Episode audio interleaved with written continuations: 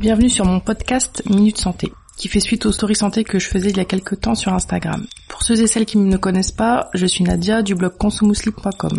Je te souhaite la bienvenue sur ce podcast où on va essayer de décrypter différents sujets santé pour mieux comprendre les différentes maladies et ainsi mieux les prévenir. Car comme le dit l'adage, mieux vaut prévenir que guérir.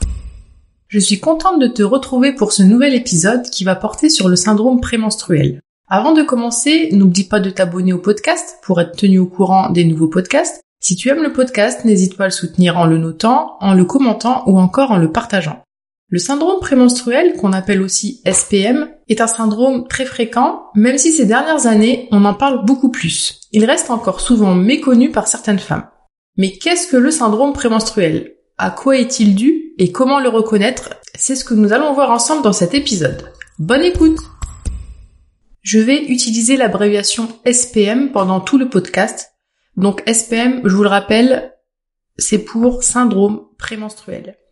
Le SPM toucherait une femme sur trois. Donc comme tu peux le voir, il est assez fréquent. Le SPM se définit par un ensemble de symptômes physiques et psychologiques cycliques, c'est-à-dire qui se répètent cycliquement à chaque cycle menstruel. Les symptômes du SPM apparaissent toujours avant l'arrivée des règles, en règle générale 5 à 7 jours avant, et disparaissent à l'arrivée des règles ou pendant les premiers jours. Donc, pour définir un SPM, il est important que ça soit cyclique et que ça soit avant les règles. À quoi le SPM est-il dû? La physiopathologie du SPM reste encore mal connue, cela reste encore majoritairement du domaine de l'hypothétique. Il semblerait qu'il soit secondaire à un déséquilibre hormonal œstrogène-progestérone pendant la deuxième phase du cycle menstruel, qui s'appelle la phase lutéale, et qui a lieu après l'ovulation. Donc pour rappel, le cycle menstruel commence avec les règles.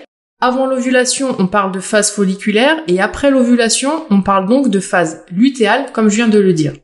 Pendant cette période, la perméabilité des tissus de notre organisme se voit augmenter expliquant ainsi certains symptômes à type d'œdème ou encore de gonflement. Les symptômes psychologiques du SPM que l'on va aborder dans la seconde partie de ce podcast sont secondaires à une fluctuation du taux de sérotonine pendant le SPM.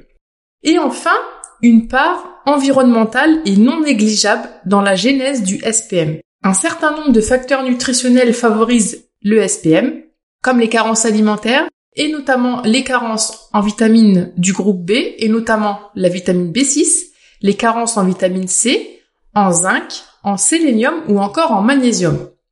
L'hypoglycémie, c'est-à-dire un faible taux de sucre dans le sang, favorise elle aussi le SPM.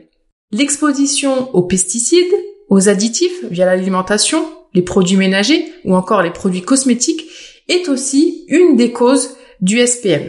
Donc tu l'auras compris, l'origine du SPM est plurifactorielle. Voyons maintenant comment reconnaître le SPM.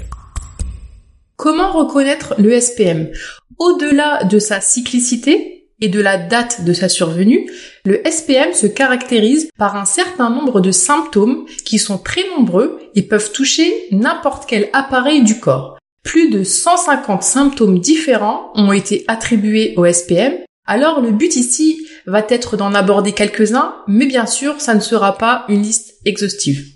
Il faut savoir que ces symptômes sont variables d'une femme à l'autre en ce qui concerne leur nature, mais aussi leur sévérité et leur durée. Chez certaines femmes, les symptômes du SPM peuvent être très handicapants et entraver leur vie quotidienne. À savoir aussi qu'il est également possible d'avoir des symptômes positifs, des symptômes dits positifs pendant le SPM. Bref, Voyons ensemble quelques-uns de ces symptômes. Sur le plan physique, il peut s'agir par exemple de troubles du sommeil, de problèmes dermatologiques à type d'acné ou encore d'eczéma, une majoration des cernes, une douleur au niveau des seins que l'on appelle mastodynie, un essoufflement, des ballonnements, des douleurs dans toute la sphère abdominopelvienne, des douleurs articulaires, des œdèmes, une sensation de jambes lourdes, des hémorroïdes, ça peut être aussi des maux de tête ou des migraines, des troubles du transit à type de constipation ou de diarrhée, des nausées et aussi souvent une envie irrépressible d'aliments sucrés associée parfois à une augmentation de l'appétit. On peut observer également un dégoût pour un certain type d'aliments, une grande fatigue physique, mais aussi intellectuelle. D'ailleurs, sur le plan psychologique, on peut observer une irritabilité, une hypersensibilité avec des épisodes de pleurs, une agressivité, une anxiété, des symptômes dépressifs, pouvant parfois être très sévères, des humeurs changeantes, etc., etc. Mais comme je vous ai dit tout à l'heure, on peut aussi observer des symptômes positifs, comme une augmentation de la créativité, un regain d'énergie, une certaine excitation et parfois même un sentiment de bien-être. Ça va vraiment dépendre d'une femme à l'autre. Tout est possible, tous les symptômes sont possibles. On peut également observer des modifications au niveau comportemental. Certains symptômes du SPM vont se manifester par une subjectivité, des difficultés de concentration, des troubles de la mémoire, une hypersensibilité aux stimuli sonores, visuels mais aussi tactiles, une certaine maladresse qui peut aboutir à un surrisque d'accident domestique ou autre dans certains cas. Il existe beaucoup d'autres symptômes, mais comme tu peux le voir avec ceux que j'ai cités, les symptômes du SPM sont divers et variés. Il peut s'agir de symptômes digestifs, de symptômes gynécologiques, de symptômes psychologiques, rhumatologiques, dermatologiques, etc., etc. Ainsi, le diagnostic du SPM est purement clinique.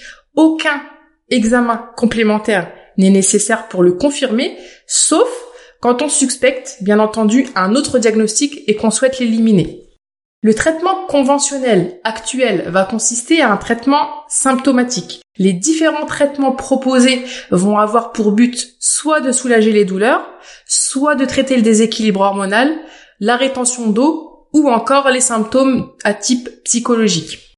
Parfois, une prise en charge psychologique est conseillée quand un facteur psychologique déclenchant est retrouvé à l'anamnèse. À côté de cela sont préconisées un certain nombre de règles dites hygiéno-diététiques, comme le fait de limiter les excitants, comme le café, le thé ou encore le tabac, d'éviter les aliments à index glycémique élevé et le mauvais gras, en gros d'éviter la malbouffe. Il est conseillé également d'éviter de consommer trop de sel et au contraire de privilégier une alimentation riche en oméga 3, en zinc, en sélénium, en magnésium, en vitamines du groupe B et C, mais aussi en vitamines A et E. Les massages peuvent être efficaces chez les femmes ayant des problèmes de circulation veineuse pendant cette période. Et enfin, il est également préconisé une activité physique régulière afin d'atténuer les symptômes psychologiques du SPM. Il existe en complément de tout cela des solutions naturelles afin de soulager certains symptômes du SPM et c'est ce que nous verrons ensemble dans le prochain podcast qui sortira dans deux semaines. Le SPM, comme on l'a vu ensemble, est riche de symptômes à la fois physiques, psychiques et comportementaux. Il n'existe pas au final un SPM, mais des SPM propres à chaque femme. Il est important d'avoir conscience que ce syndrome est très fréquent car il touche environ une femme sur trois, ce qui n'est pas rien et qui peut être très difficile à vivre et très handicapant pour un certain nombre de femmes, à un point d'avoir des répercussions sociales, familiales, etc.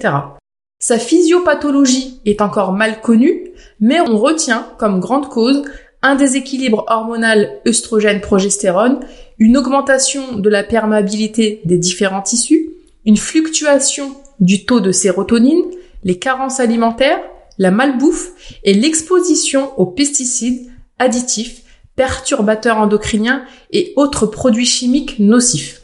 Le traitement classique est un traitement principalement symptomatique qui peut dans certains cas s'associer à une prise en charge psychologique. Et enfin, des mesures d'hygiène de vie sont également préconisées qui consistent principalement à avoir une alimentation saine et équilibrée, une activité physique régulière et à éviter les excitants. J'espère que ce podcast t'aura aidé à mieux comprendre le syndrome prémenstruel et qu'il t'aura été utile. Si c'est le cas, n'hésite pas à le partager à une femme de ton entourage qui pourrait être concernée et même aux hommes qui se doivent de comprendre les femmes avec lesquelles ils interagissent. Soit au rendez-vous pour le prochain podcast, on abordera justement les solutions naturelles au SPM. À bientôt!